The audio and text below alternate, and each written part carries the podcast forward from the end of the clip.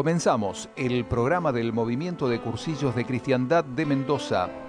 Una hora pisando fuerte en el dial de Radio Murialdo, compartiendo a Cristo, nuestro ideal.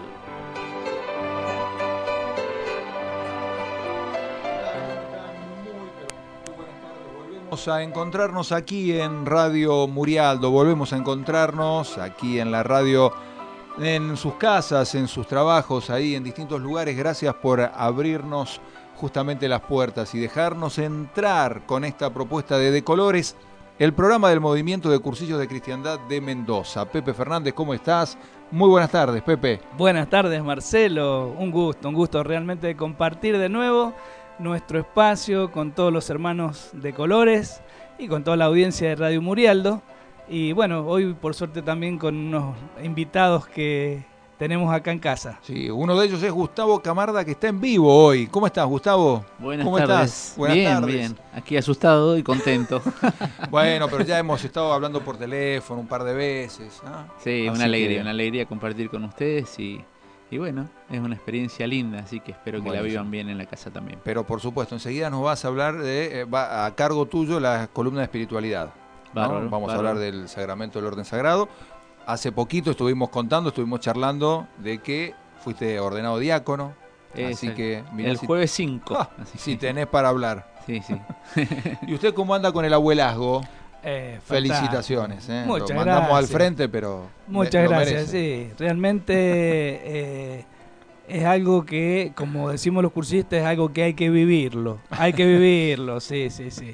Viste, todos los abuelos te dicen lo mismo, pero bueno, es una experiencia única, maravillosa, eh, y la Biblia lo dice en la bendición. Dice que veas a los hijos de tus hijos. Es algo que realmente no se puede explicar. Es, es, es como el, el culmen de, de la propia vida, ¿no? La prolongación de la vida de uno en los hijos y después en los nietos es como que ya está, el, el plus. Es más, Dios no se puede eh, explayar mejor y más. Qué linda alegría, ¿eh? Bueno, a disfrutarlo. Muchas gracias. A la nieta en este caso.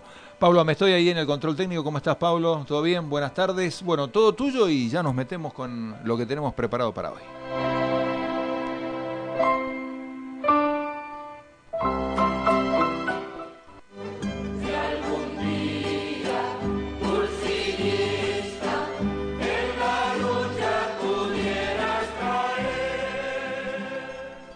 Porque nadie ama lo que no conoce de colores.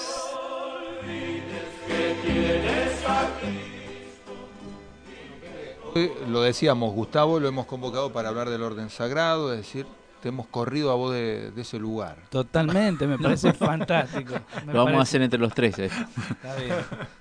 Bien, ¿qué es el orden sagrado? Obviamente es un sacramento, digo, pero ¿cómo entenderlo mm, cristianamente hablando, no? Creo que para que la gente lo entienda un poquito desde ya, este, mm, y para que sea más claro, es una vocación, no es una profesión, que es distinto. ¿eh? Son dos cosas distintas, no es que yo decida el día de mañana cuando soy niño soy arquitecto, o soy cura, o soy diácono. No, es una vocación. Y eso tiene que quedar bien claro. La vocación es un llamado, es un llamado de Dios que, siempre te está buscando y que también este, necesita una respuesta de tu parte. Así que el orden sagrado, el orden sacerdotal, es un sacramento y corresponde a una vocación y a un llamado de Dios y a un sí de las personas que, que lo aceptan y que lo, y que lo viven. ¿Y qué implica sacramentalmente el tema de los signos, cómo se, se lleva a cabo, cómo, quién lo da? El ¿Cómo orden, lo el sagrado desde ya tiene tres grados, que eso es importante. Eh, el primer grado es el diaconado, el segundo grado se llama, este, son los sacerdotes, y el tercer grado es el episcopado. Eh, eh, cada uno de estos tres grados, el diaconado, el presbiterado y el episcopado, este, tienen el mismo orden, ¿sí? Pero con distintos grados de la jerarquía de la iglesia y con una configuración en Cristo desde ya. Así que así como el diácono, que es el primer grado, estás configurado con un Cristo servidor. Eh, el presbítero y el, obispo, el episcopado, está configurado más con un Cristo pastor. Los tres se configuran con Cristo los tres están al servicio de la iglesia y es un llamado que tiene desde ya el sacramento que tiene un carácter ¿m? y sella, sella un carácter que es para siempre. Este, ¿Qué, qué es carácter? ¿Cómo lo- el carácter es un sello, es un sello en el cual este, el sacerdote que recibe el orden sagrado va a ser sacerdote así simplemente para toda la eternidad. Eh, nosotros, por ejemplo, cuando nos casamos, cuando, cuando recibimos el sacramento del matrimonio, decimos que estás casado hasta que la muerte te separe, o hasta que la muerte lo separe. Eso es una diferencia, por ejemplo, con el orden sagrado, este, que vas a ser sacerdote siempre, ¿eh? para siempre, y para después de la muerte también. También. ¿eh? Es un sí, es un sí que tenés que dar, es un, o un sí a ese llamado de Dios que con- te configura con un Cristo, con un Cristo vivo, y que te permite, este, ya sea servir, ya sea pastorear, ya sea guiar a una comunidad y sobre todo administrar los sacramentos que son los medios por los cuales nosotros podemos llegar a la santidad. Marcaste diferencia, recién dijiste, bueno, el diácono servicio, sacerdotes, obispos, eh, pastoral. ¿Cuál es la diferencia? Porque uno entiende que el sacerdote también está al servicio, ¿no? Seguramente sí, seguro, eh, seguro que sí. Desde ya eh, los dos grados eh, inferiores del orden del orden sagrado, que son el diaconado y el presbiterado, están al servicio de la iglesia y al servicio de su obispo, ¿m? para todo lo que necesite.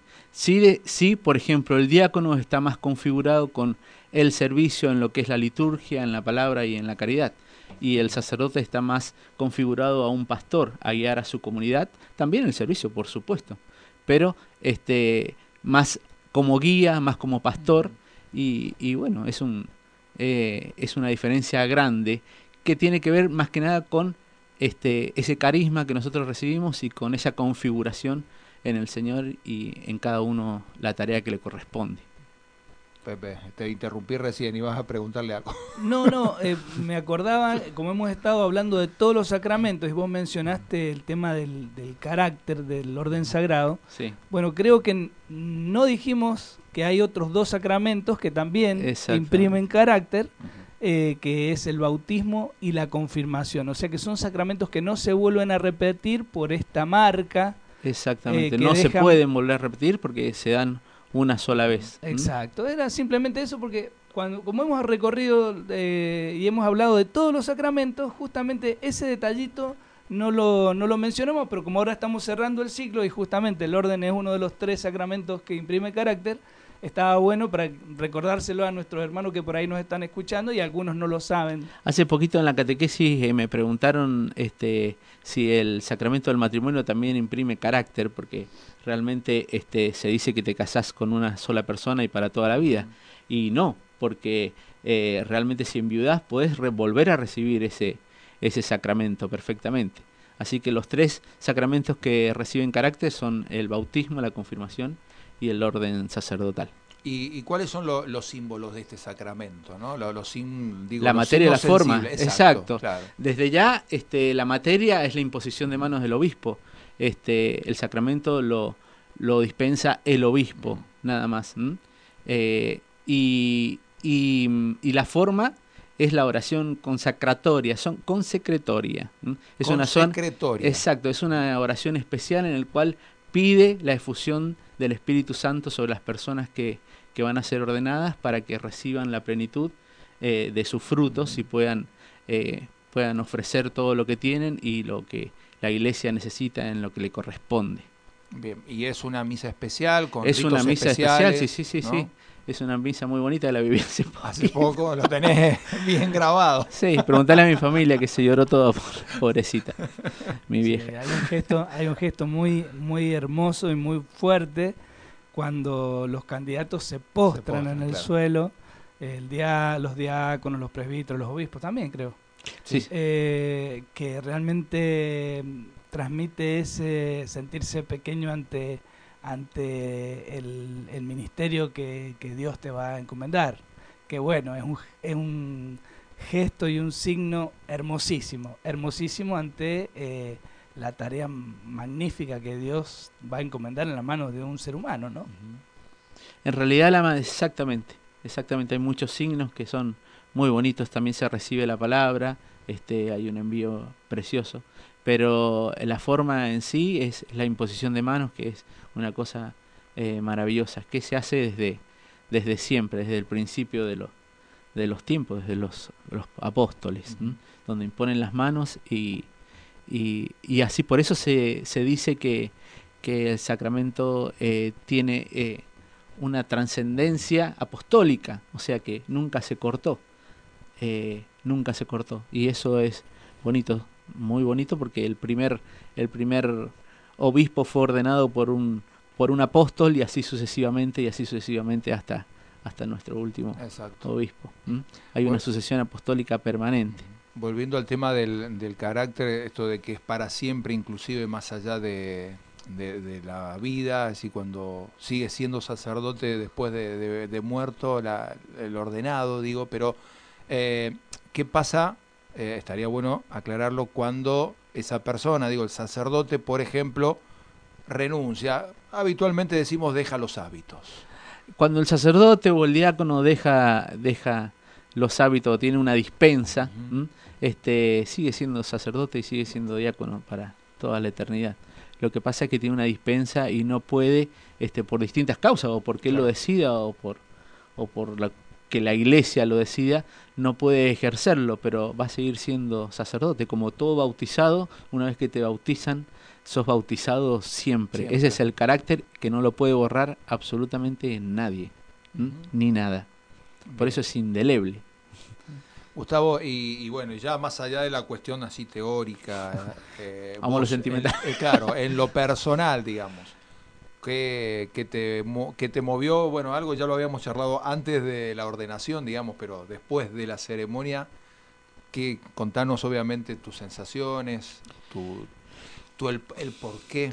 Si me decís, este, si me preguntás por qué, desde ya estoy respondiendo a un llamado de Dios, a un sí que, que si te lo tengo que explicar así con palabras sencillas y de, de corazón, eh, no es un llamado eh, de un momento así como que estás durmiendo y Dios te habla al oído y te habla, no, es durante la historia y te va llamando y te va llamando y te va llevando en la historia de tu vida. Y creo que ese sí que das, eh, lo das permanentemente también. En el retiro canónico que hicimos ahí con lo, antes de la ordenación, el obispo dio una, un ejemplo muy bonito, donde dice que él iba por Buenos Aires y que vio una mamá subiendo con un chico, con su hijo discapacitado al micro y donde lo iba casi arrastrando eh, y lo subió al micro y lo, lo sentó y lo peinó y le, le lo cuidó y lo volvió a alzar y lo volvió a bajar. Y es ese sí que uno da y que no es un sí de una vez y listo, sino que es un sí que estás dando siempre. Y así como creo que es un ejemplo bellísimo, donde ese sí que da esa mamá a su hijo y que le corresponde y es un sí de amor y un sí de respuesta que a su servicio, eh, se puede eh, comparar un poquito con, con el sí que dan en el sacramento del orden, ese sí que lo tenés que dar todos los días y cada vez que te levantás. Es un sí al Señor que más allá de que es que en la celebración de, de, la ordenación das ese sí ante tu comunidad, eh, lo tenés que ir reafirmando y creo que permanentemente y todos los días de tu vida es una cosa muy bonita y, y que me, a mí particularmente me llena de paz. Muy bien, en el caso tuyo, al ser eh, diácono, el tema la familia acompaña. ¿no? Desde ya que sí. Debe acompañar. Eh, mirá, si vamos a lo, a lo a lo que corresponde no podés ni siquiera empezar a estudiar eh, en la escuela de formación diaconal si no tenés el aval de, de tu familia y no te pueden ordenar si no tenés el aval de tu familia y de tus hijos. Y, y más allá de que ellos sean los que ponen la firma para que para que vos lo seas eh, también tiene que ser un acompañamiento de corazón y, y creo que esta tarea tan bonita no la podrían hacer las personas si su familia no los acompaña. En la ordenación eh, hay, un, hay un momento muy especial donde uno, antes eh, del rito ya específico de la ordenación, se renuevan las promesas matrimoniales y, y se paran las esposas y se paran los hijos y, y el obispo les pregunta y ellos aceptan. Es una cosa muy bonita, Claro. Ese mismo sí que damos nosotros lo dan también eh, nuestra familia cercana, porque en realidad, este, me, en, en otras palabras, me tienen que compartir con la iglesia. Pero ellos lo aceptan. Bien. Me viene, viene bien esto que decir para volver a la, a la teoría también, ¿no? Es decir, ¿por qué los sacerdotes no se casan? Primero que nada, eh, los sacerdotes no se casan, eh, no hay que verlo como algo que se prohíba. Claro. Yo creo que el sacerdote elige no casarse al, al querer ser sacerdote. Es una elección propia. ¿m? Este es una elección propia, no es algo que, eh, más allá de que tengan que ser célibes, eh, digamos una norma eh, como una obligación que cumplir, sino que es una elección propia de ellos. Ellos, al ser sacerdotes, eligen ser célibes y quieren serlo. Si me venís a lo práctico y viendo la calidad de sacerdotes en las cuales yo he trabajado en la comunidad, desde ya si están casados no podrían, no podrían hacerlo porque su esposa los echa a la calle. es así. Eh, no podrían dedicarse su tiempo completo al pastoreo de una comunidad, eh, teniendo la obligación de también eh, atender a su familia, a su esposa, a sus hijos. Ellos tienen que estar completamente dedicados a eso. Pero ellos lo eligen así. Ellos lo eligen así. Como eh, si te dijeran, bueno, vos sos papá y la norma de ser papá es amar a tu hijo. Está bien, sí, por supuesto. Por supuesto que es una obligación amarlo, pero yo elijo hacerlo. No es que lo haga porque hay algo que Claro. cumplir. Bueno, es una cosa parecida. Por eso que también hay una preparación larga. Muy Eh, larga. No me refiero solo al estudio. No, no, no, no, es una preparación y un discernimiento permanente. Eso se llama discernimiento, es un discernimiento, es elegir realmente permanentemente. Los sacerdotes, eh, cu- cualquiera, cualquiera de los tres grados del orden sagrado, el sacerdote, el diácono, eh, todos, también es un, es un discernimiento presente y que, y que por eso es tan importante el acompañamiento espiritual. Tu, tu guía espiritual es importantísimo en esto y es el que te tiene que guiar para saber si realmente este, es un llamado de Dios o es una idea tuya o, o qué es lo que es ese, ese fuego que te quema adentro y si realmente lo vas a poder hacer. Así que ¿Qué, qué le decís a la comunidad? Digo, yo no sé, para cerrar, ¿no? La- el acompañamiento que la comunidad debería tener, digo, particularmente con los sacerdotes. Mira, yo creo No. que eh, eh, si me decís a mí particularmente, a mis tres comunidades que son mi comunidad de origen, que es Nuestra Señora de los Migrantes, este, después me, me destinaron a Bermejo, a Las Mercedes y ahora a La Consolata, son tres comunidades en las cuales eh, sin el apoyo de ellos, yo particularmente, y pienso que los sacerdotes también, este, no podría haber hecho lo que eh, o llegado a, a recibir un sacramento tan bonito desde ya. Eh, eh, después de la ordenación, este, me organizaron una, una, un, un ágape sorpresa y realmente ver la cantidad de gente y las tres comunidades juntas, eh, más todo el movimiento de cursillo, más este, los scouts, amigos de mi hijo, más una mezcla de, de, de todo y a mí me llenó el corazón porque uno te hace sentir querido, te hace sentir apoyado y te, eso es lo que te da pilas para trabajar. Y creo que al sacerdote eh, hay que apoyarlo así, hay que quererlo, hay que contenerlo. Eh, es, eh, supongo que no es fácil, ¿eh? es una persona que está entregada a Dios en el otro. no solamente entregada a Dios entre una burbuja entre Dios y Él, sino que se entrega a Dios en los demás. Y, y es lógico y es normal que Él necesite una respuesta también a eso. Como yo la sentí, esa respuesta, por ejemplo, en el Ágape, ver tanta gente que me, que me quiere y que te va a ver, es algo que te llena el corazón. Y, y es bonito que toda la comunidad devuelva un poquito de lo que los sacerdotes, eh, los diáconos, los obispos, nuestros pastores, eh, dan tanto por nosotros. Así que aunque sea un poquito hay que... No, Hay a- que a la noche, en última instancia, bueno, los diáconos están con la familia, digo, pero los sacerdotes a la noche terminan solos, ¿no? Van a terminan dormirse solos. Terminan solos y muchas veces no solamente eh, están solos en las buenas, están, buen- están solos en las malas también. Y están solos cuando tienen fiebre, y están solos cuando están enfermos, y están solos cuando están descompuestos. Y están solos en la alegría y en la tristeza, así que hay que acompañarlos, hay que estar ahí al pie de cañón con ellos como ellos están también. Seguro, sí, es una entrega yo creo que muy valiosa, muy generosa.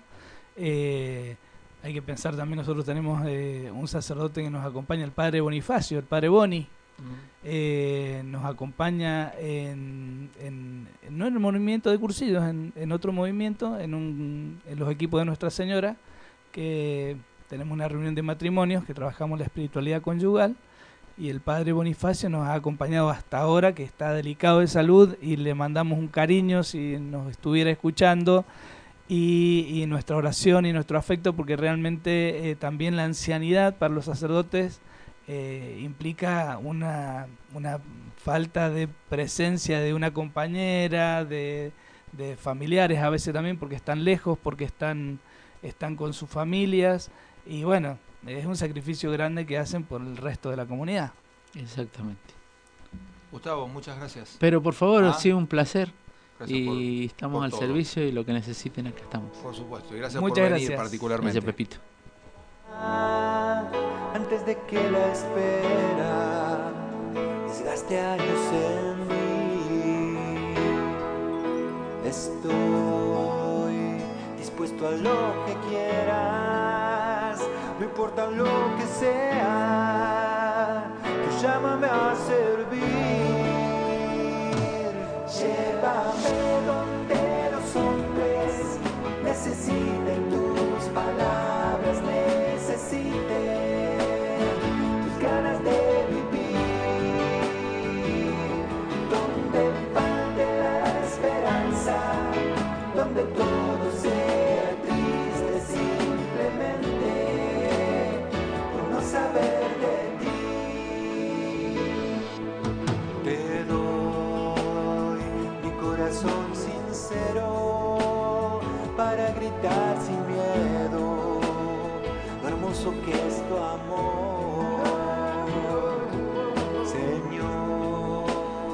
tengo alma misionera, condúceme a la tierra que tenga sed de vos.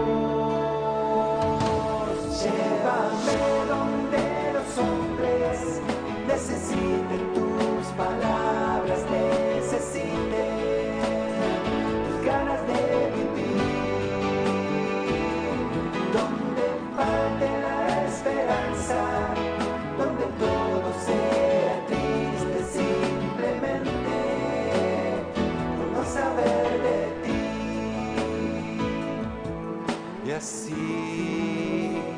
Marcha iré cantando, por pueblos predicando tu grandeza, Señor.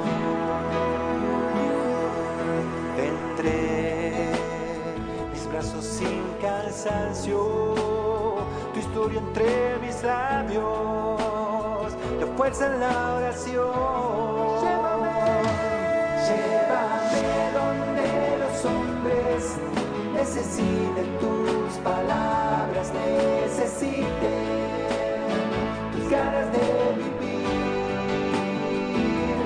Donde falte la esperanza, donde todo sea triste simplemente por no saber de ti, por no saber de ti, por no saber de ti.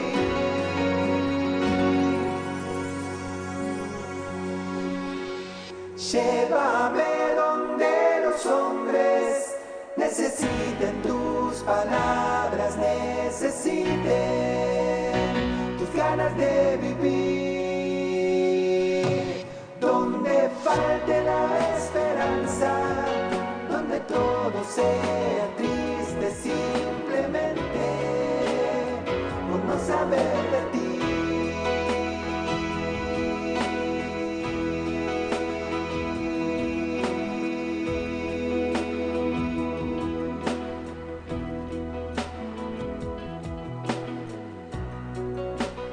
De Colores, un programa de radio compartiendo nuestro ideal.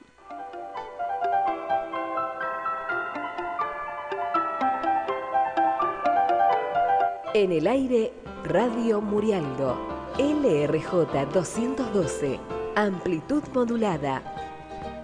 1290 kHz. LRJ 417, frecuencia modulada. 90.5 MHz. Estudios, Bandera de los Andes 4404, Villa Nueva, Guaymallén. Planta transmisora, Rodeo del Medio, Maipú. 90.5 MHz, frecuencia modulada. La Consulta, San Carlos. Teléfonos 0261-421-3992 y 426-1857. Desde Mendoza, en la República Argentina. Es la hora 18, 30 minutos. La temperatura 24 grados. La humedad 16%.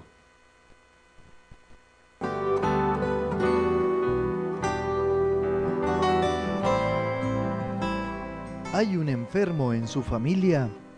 En su parroquia hay un sacerdote que podrá visitarlo para administrarle la unción de los enfermos, confesarlo o llevarle la comunión según el caso.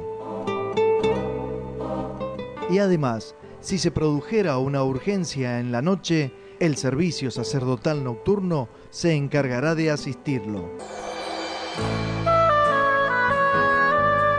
Desde las 21.30 y hasta las 6.30 de la mañana, la Iglesia Mendocina atiende las necesidades espirituales de sus hijos que más sufren, visitándolos con un sacerdote. Llame al 425-3314 entre las 21.30 y las 6.30.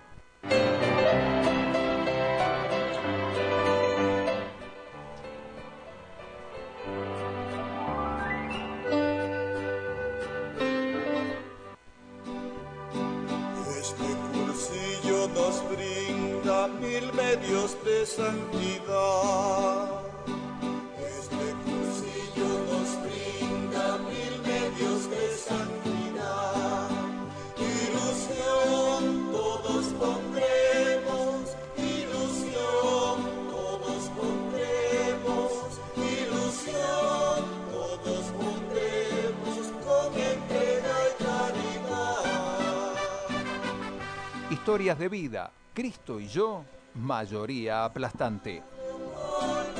Bueno, y hemos estado hablando del orden sagrado. Entonces, en la producción eh, previa del programa, con Pepe dijimos, y bueno, ¿y qué mejor que la historia de vida de hoy sea justamente de un sacerdote? ¿Qué te parece, ¿No? Marcelito? Y justo nuestro querido padre Hugo, nuestro asesor espiritual del movimiento de cursillos en la, en la Arquidiócesis de Mendoza. Hola, padre Hugo. Hola, ¿cómo están? Buenas tardes a toda la audiencia. Gracias, padre, gracias. Radio. Gracias por, por atendernos, eh, realmente y darnos esto- estos minutitos, ¿no? Y queríamos obviamente charlar contigo, en realidad que nos cuentes un poco tu, tu vida sacerdotal, cómo fue el encuentro con Jesús, fue empezó de niño, lo encontraste más grande, cómo nace la vocación, digamos, cómo empecemos por ahí, el encuentro con, con Jesús, con Dios, ¿cómo fue? Sí, mira, fue en un retiro espiritual. A eso de los 19 años. Antes mi, mi familia no practicaba mucho. Este, si bien éramos católicos, creemos, creían en Dios, mis padres, no, no frecuentábamos la iglesia. Este, un día me invitan a los 19 años, tenía yo, cuando me invitan a, a un retiro espiritual, y bueno, yo accedí por decirle sí a una persona que había sido muy buena conmigo, este, entonces no le podía decir no, fíjate vos lo que es el padrinazgo. ¿no? Casi obligado. Este, claro, me, me obligó, clásico, ¿cómo le digo que no a este hombre si me da una mano tan grande? Este, bueno, así que le dije que sí y ahí empieza otra historia, ¿no? Un antes y un después, ¿no? Este, eh, son los círculos de juventud, se llamaban en aquel entonces, que es una es un derivado de movimiento de cursillos, ¿no? Es un retiro de conversión que hacen ellos, este, al estilo de movi- del movimiento, este, donde entrábamos un viernes a la tarde y salíamos un domingo a la noche, lo hacíamos en Lulunta, este, había un sacerdote, estaba el Monseñor Rey, que estaba ahí como sacerdote, y había un hermano marista llamado el padre Paulo. Así que, bueno, y muchos laicos que, que nos predicaron el retiro. Así que eh, ese fue un fue un- el comienzo, ¿no? Ahí descubro a Dios y descubro lo que me faltaba en la vida. Así que, bueno, Qué esto para mí impresionante. fue bonito. Qué impresionante, Hugo, realmente eh, ver cómo eh, Dios se vale de, de cosas fortuitas, de, una, in- una invitación de un Sí. conocido tuyo, te Claro. cambió la vida. Eh, claro, mira, sí, sí, es cierto, Dios va escribiendo, viste, misteriosamente en la vida de uno hasta hasta este ese encuentro que realmente nos abre la cabecita, nos abre el corazón a otra vida, realmente. Ahí ahí fue un antes y un después para mi vida y fue descubrir lo que me faltaba. Yo teníamos casi todo en la vida, ¿no? Este, si bien mis padres eran trabajadores, este, tenía casi todo en la vida, pero al- como que algo en el fondo del corazón me faltaba. Y la, y la no vocación... sabía qué era, y no Claro. sabía qué era. Este, hasta que, bueno, eh, cuando hice el retiro, este, descubrí esto es lo que me faltaba. Esto es lo que realmente ansiaba y buscaba mi corazón. Y ahí, padre, eh, al poco tiempo te diste cuenta que Dios te llamaba para esta vocación. No, no, no, fui entrando primero en la vida cristiana, leyendo el Evangelio, leyendo en aquel entonces leíamos el documento de Puebla, Sí, está sí. bonito el documento, recién salido, entonces bueno, y bueno, y me atrapó la palabra de Dios, así que bueno, allí va, vamos, eh, masticando la palabra de Dios, vamos descubriendo que Dios me llama a algo mucho más profundo, ¿no? Y bueno, y uno se va se va dejando llevar por el Señor y Él nos lleva por, por sus caminos, ¿no? Claro. ¿Y cuándo fue el, momento de, de que dijiste sí quiero ser sacerdote?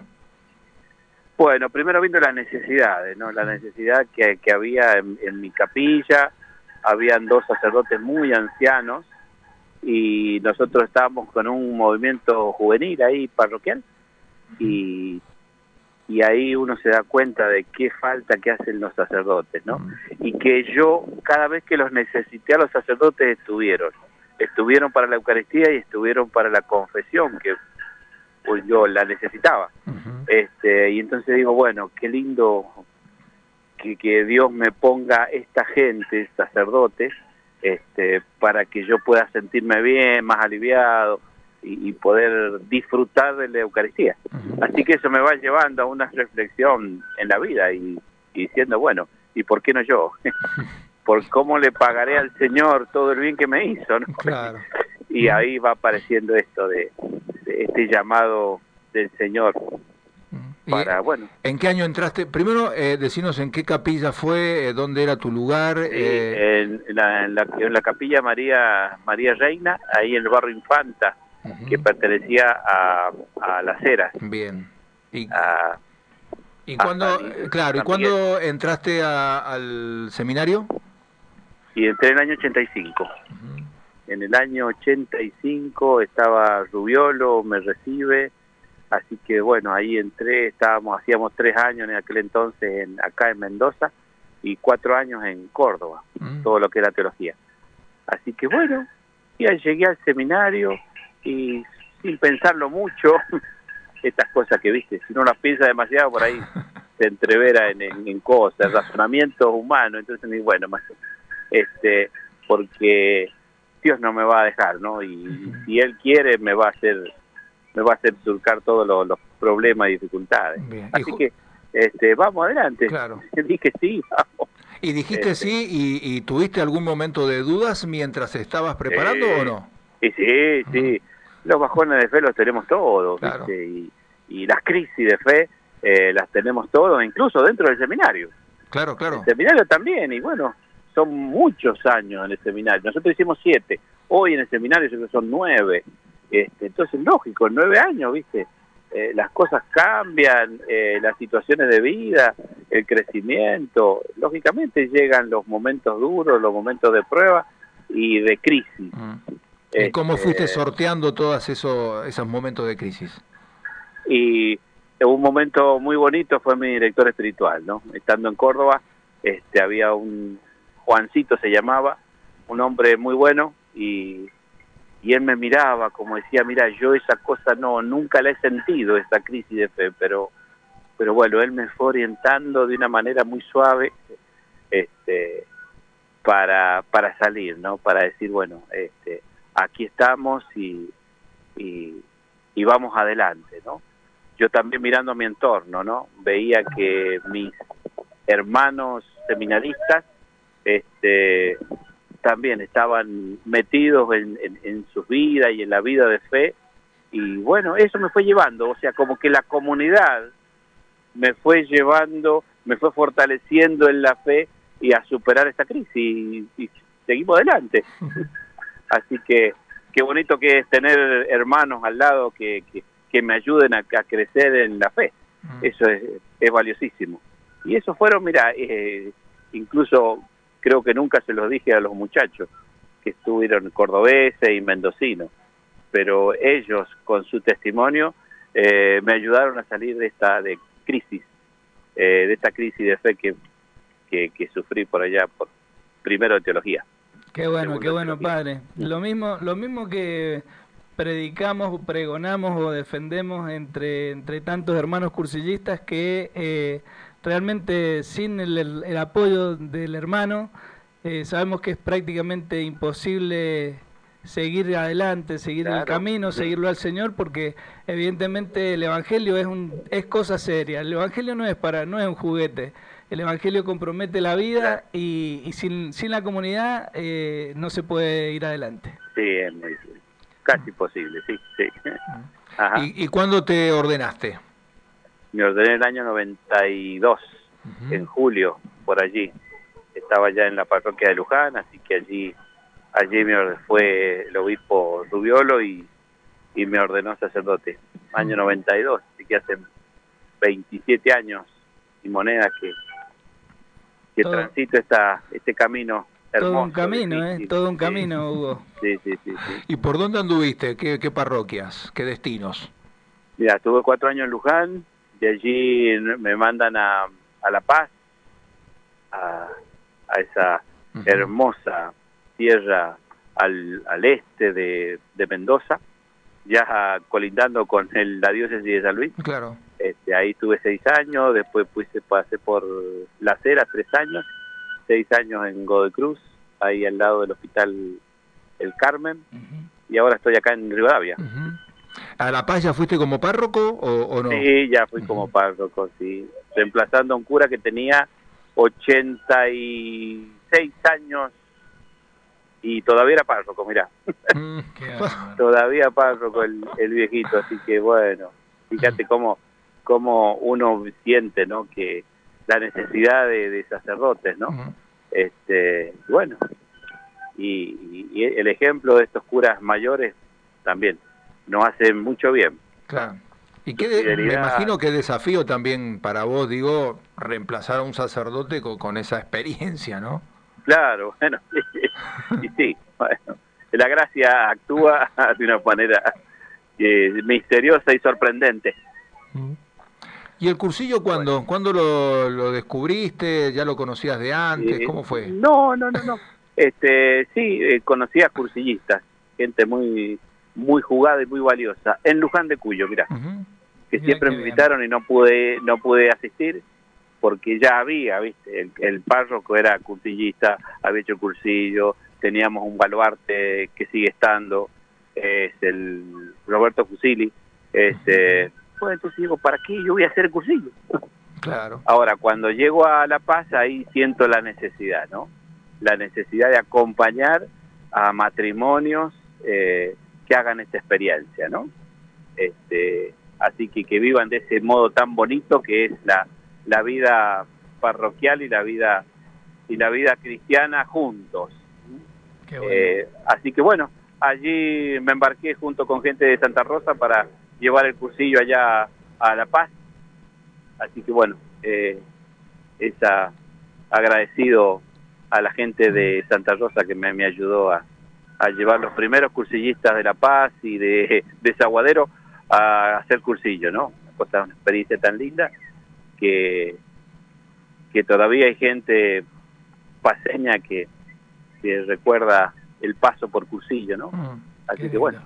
Y ya te fuiste quedando en el movimiento y metiéndote en- adentro. Claro. Hasta que te atraparon los cursillistas, te atrapamos los Sí. cursillistas.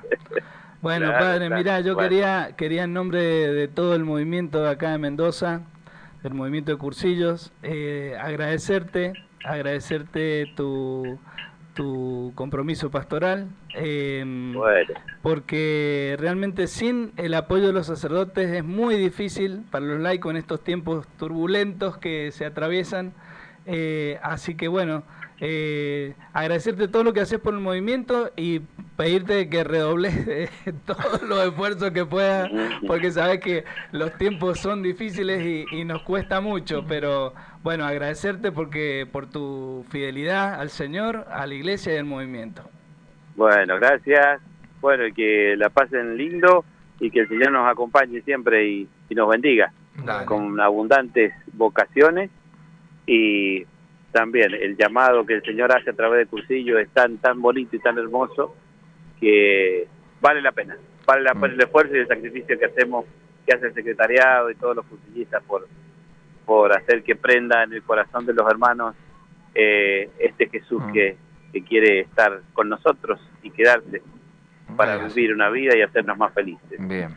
Y que, y que Dios te siga dando la, la fuerza y, y las bendiciones justamente para potenciar tu vocación, Padre, ¿eh? realmente. Bueno, gracias. Bueno, Gracias por todo. bueno, un abracito. Gracias, ¿eh? abrazo, Chao, hasta luego. Chau, chau.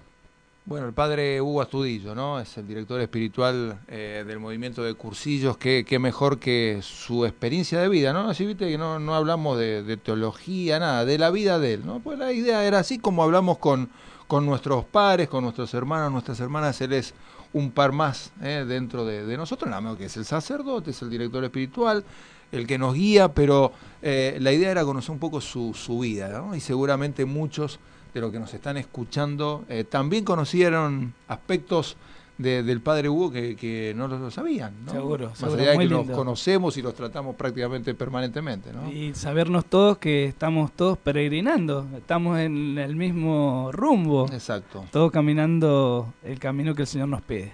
Pepe, y todo esto está concatenado, diríamos nosotros, con el próximo segmento del programa. Muy bien. ¿Lo presentamos? Lo presentamos.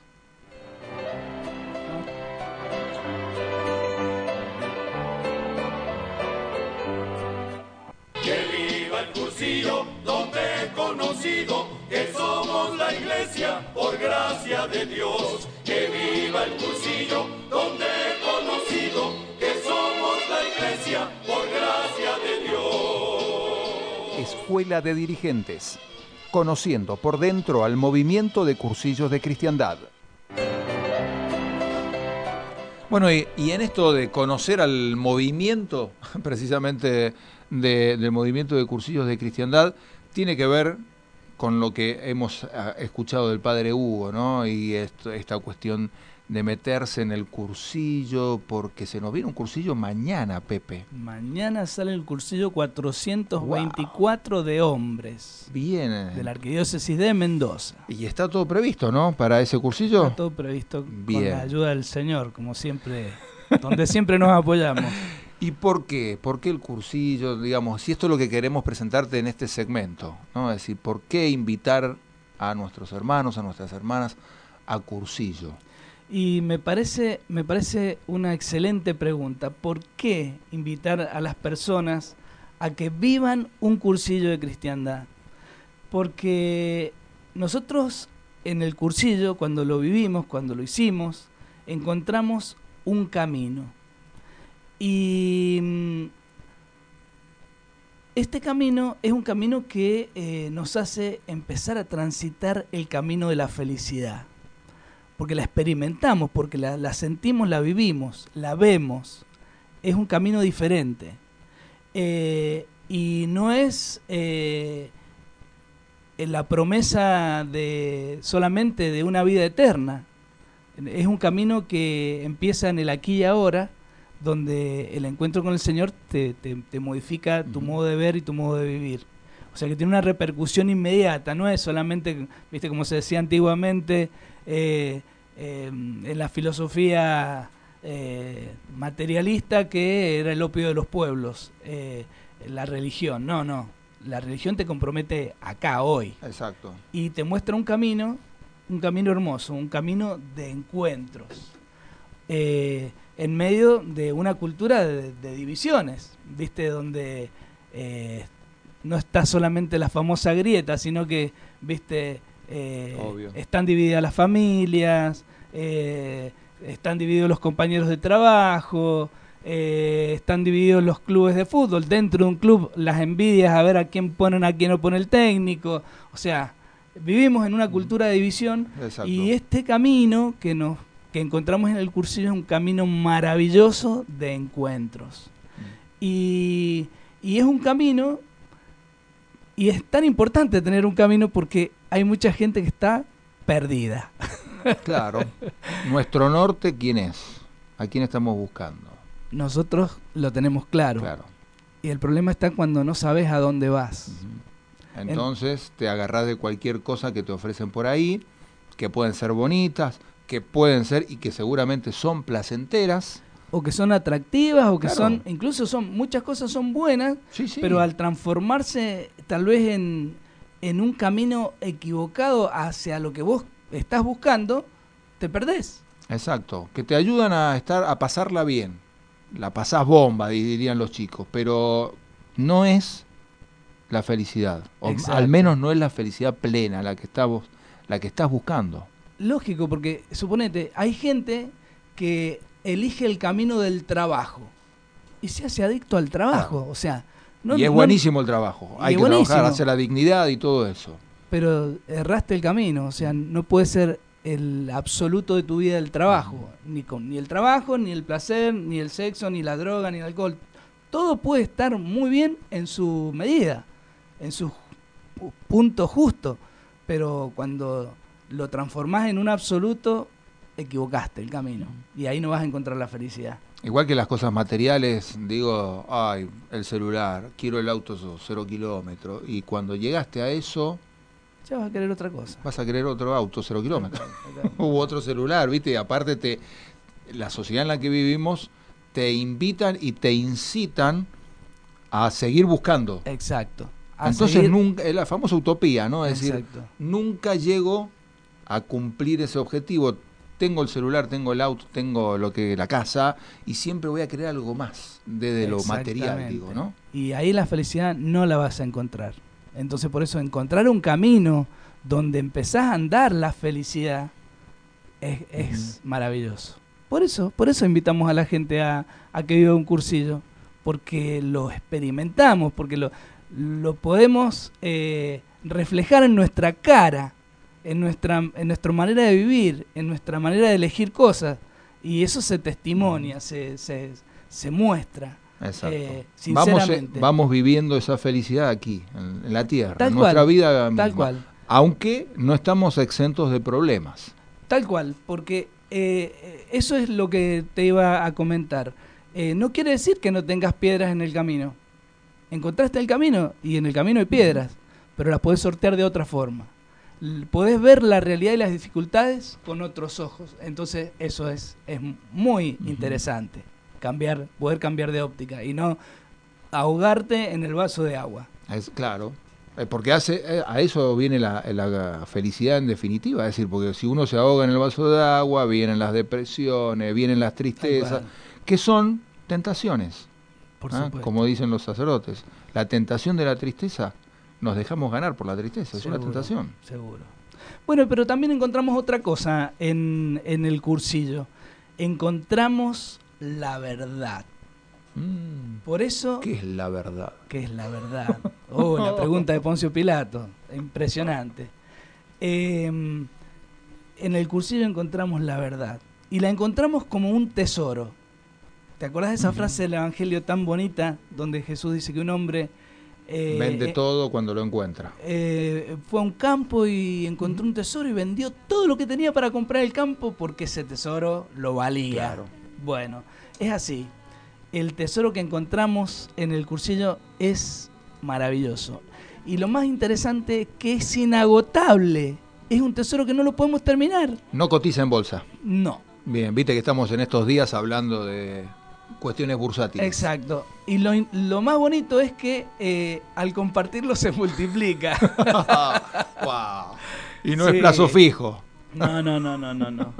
Eh, y vos fíjate, hoy, hoy que hablamos de tanta pobreza y de tantas pobrezas, viste lo que decíamos hace un ratito, o que te Exacto. atrapó, te atrapó la tecnología y te esclavizó, o te atrapó el alcohol, o te atrapó la droga, o tantas cosas, o sea, uno se esclaviza.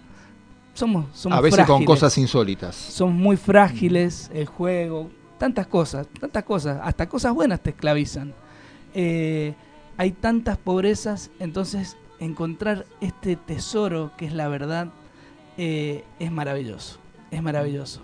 Y ese tesoro que es la verdad tiene muchos aspectos. Eh, el tesoro que encuentro en mí mismo, en mi ser persona, el tesoro que encuentro en Dios, que es inagotable, el tesoro que encuentro en los demás, que son mis amigos, mis hermanos. O sea, es, es maravilloso y como te decía, se multiplica. Se multiplica. Al compartirlo, este tesoro se multiplica. Es otra lógica. Y mm, bueno, para... Encontrar al tesoro que es Jesús, es Dios, pero a través de la amistad también, ¿no? De nuestros amigos. Tal cual, tal cual. ¿Mm? Y como para terminar de redondear, eh, vamos a decir que eh, en el cursillo encontramos la vida. Lo que vos dijiste. Esta amistad con este Dios que es vida, que es eh, se define a sí mismo como, como amor. Este Dios vida es, se define a sí mismo como amor. Y amor es dar vida. Y, y ese, ese amor de Dios que dio su vida destruye todas las limitaciones, toda la pobreza, toda la miseria del hombre y hasta vence la muerte, que es el antiproyecto de Dios. Y como decías, Él quiere que lo compartamos en amistad. Y eso es el estilo de los cursillistas. Tratar de vivir la amistad, como gracias a Dios la podemos disfrutar Claro. entre, entre vos y yo, Marcelo. ¿Y qué hacemos con los demás, con la amistad? No me lo puedo guardar al tesoro, lo tengo que compartir, Tal cual. ¿no? Por eso Ay de mí tratamos... si no lo hago, dice. Ay de mí si no lo hago. ¿No? Por eso tratamos de hacernos amigos de las personas para hacerlas amigos de Cristo. Y así poder compartir este tesoro maravilloso. Bien, y un grupo importante de varones lo va a hacer a partir de mañana, A partir de mañana. Qué ¿no? bárbaro. Ahí en Monseñor Orsali, Sí. Así hasta que, el domingo. Así que tenemos un compromiso, por lo menos todos los cursillistas, incluso se lo pedimos a hermanos de, de- de distintos rincones del mundo, que eh, hagamos una fuerza, que le decimos palanca, que es la debilidad de Dios, que es la oración. La oración, exacto. Así que no aflojemos con la oración por el equipo y por los muchachos que lo van a vivir. ¿ah? Exactamente, ahí estamos comprometidos con ellos, ya están escritas nuestras palancas y funcionando, y Exacto. funcionando, accionando. Sí, señor, por supuesto. Y nosotros vamos a cerrar el programa con una musiquita fin mientras nos vamos yendo ya al horario de cierre del programa. ¿Te parece? Muy bien, Lo Marcelo. hacemos así y nos encontramos la semana que viene. Hasta la semana que viene. Chau, chau. De colores. y por un tesoro encontrado en un campo. Se vende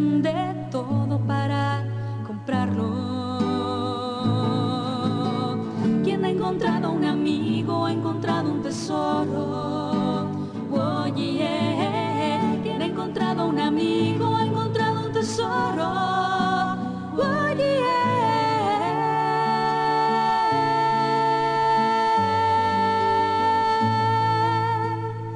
y por un tesoro encontrado en un campo. Se vende todo para comprarlo. Contigo aprendí a vender mis egoísmos. Yo contigo aprendí a no pensar en mí mismo. Oye, quien ha encontrado un amigo ha encontrado un tesoro. Oye, quien ha encontrado un amigo ha encontrado un tesoro. Oye, quien ha encontrado un amigo ha encontrado un tesoro. Yo te he encontrado a ti, quien ha encontrado un amigo ha encontrado un tesoro. Tú me has encontrado